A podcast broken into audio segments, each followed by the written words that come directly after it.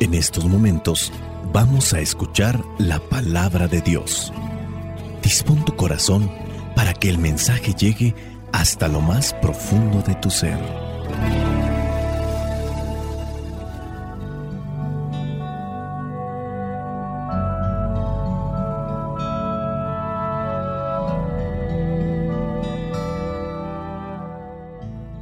El Evangelio que la iglesia nos presenta para el día de hoy corresponde a Juan capítulo 16 versículos del 20 al 23.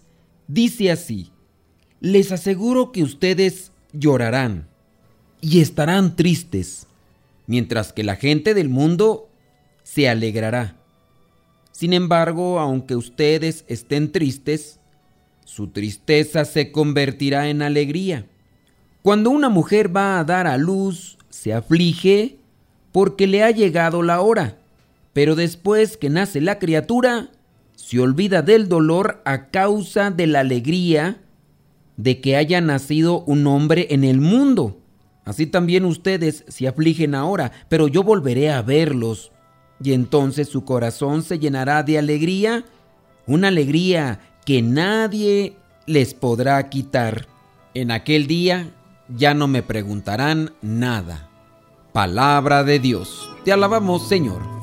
Señor Jesucristo, nuestro divino Salvador. Gracias te damos por tu infinito amor. Escuchamos en la palabra, te recibimos y adoramos en la Eucaristía, te servimos en los hermanos.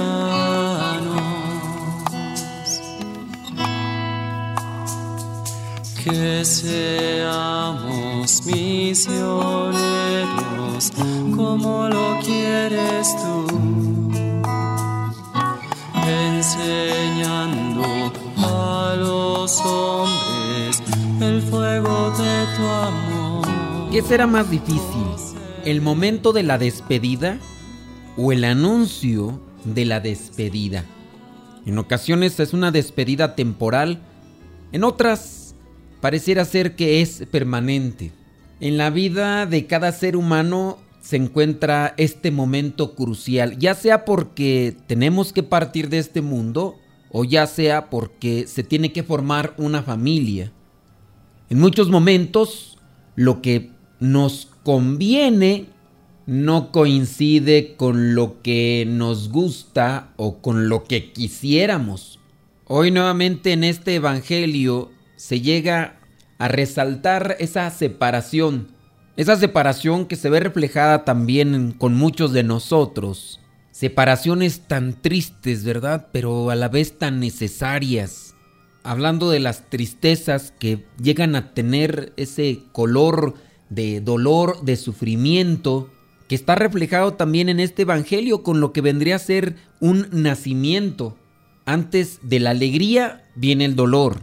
Quizá reflejándolo en la nota característica del embarazo es un altibajo, a veces alto, comienza con alegría, después se convierte en dolor, pero después regresa a la alegría. Y así es también como nos lo presenta Jesús en este Evangelio. Entender que la angustia que sobreviene de abrazar a la cruz trae lo que es una fuente grande de paz. De esa muerte que anuncia Jesús viene una vida más plena, Resistirse a estos momentos es también resistirse a querer crecer, madurar. De esta manera Jesús se revela y se presenta con el misterio de la Pascua, una Pascua que también nosotros debemos de vivir. Cuando nos decidimos a cargar con esa cruz, cuando nos decidimos a seguirle y cuando nos decidimos a olvidarnos de nosotros mismos, que vendría a ser lo más doloroso.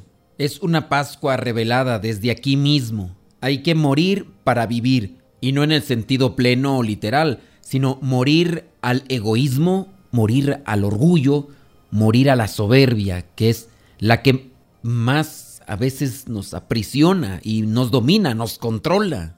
El camino del cristiano está sostenido por la esperanza.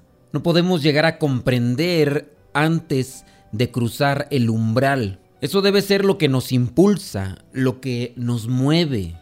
No siempre podemos entender las cosas de forma clara, ni tampoco podemos tomarlas en el sentido práctico. Sabemos que tenemos que caminar porque alguien va delante de nosotros y nos está mostrando el camino que debemos de seguir. Es un camino lleno de espinas, lleno de sufrimiento, lleno de humillaciones, también con sus mañanas frescas, con sus bellos atardeceres quizá, momentos en los que tendríamos que compartir el pan con alegría, en una mesa reunidos con aquellos que disfrutamos de la vida pero que también llegarán esos momentos en los que vamos a sufrir la traición, esos momentos en los que vamos a poder experimentar lo que a los ojos del mundo parecería una derrota, pero que a los ojos de Dios se puede convertir en victoria si no rechazamos esos momentos de dolor y de sufrimiento. Por eso mismo remarco que la confianza y la esperanza son nuestras guías en este caminar. Es la enseñanza de Jesús a sus discípulos. Su presentación es sincera, es recta, no oculta aquello que a simple vista muchos podemos temer, no oculta aquello que sabemos que trae sufrimiento, que trae tristeza, expone claramente las consecuencias, expone claramente cuál vendrían a ser las repercusiones, pero ciertamente también nos da a conocer cuál es el premio para aquellos que se mantienen firmes, para aquellos que no titubean, para aquellos que no se salen del camino que Él mismo ha trazado.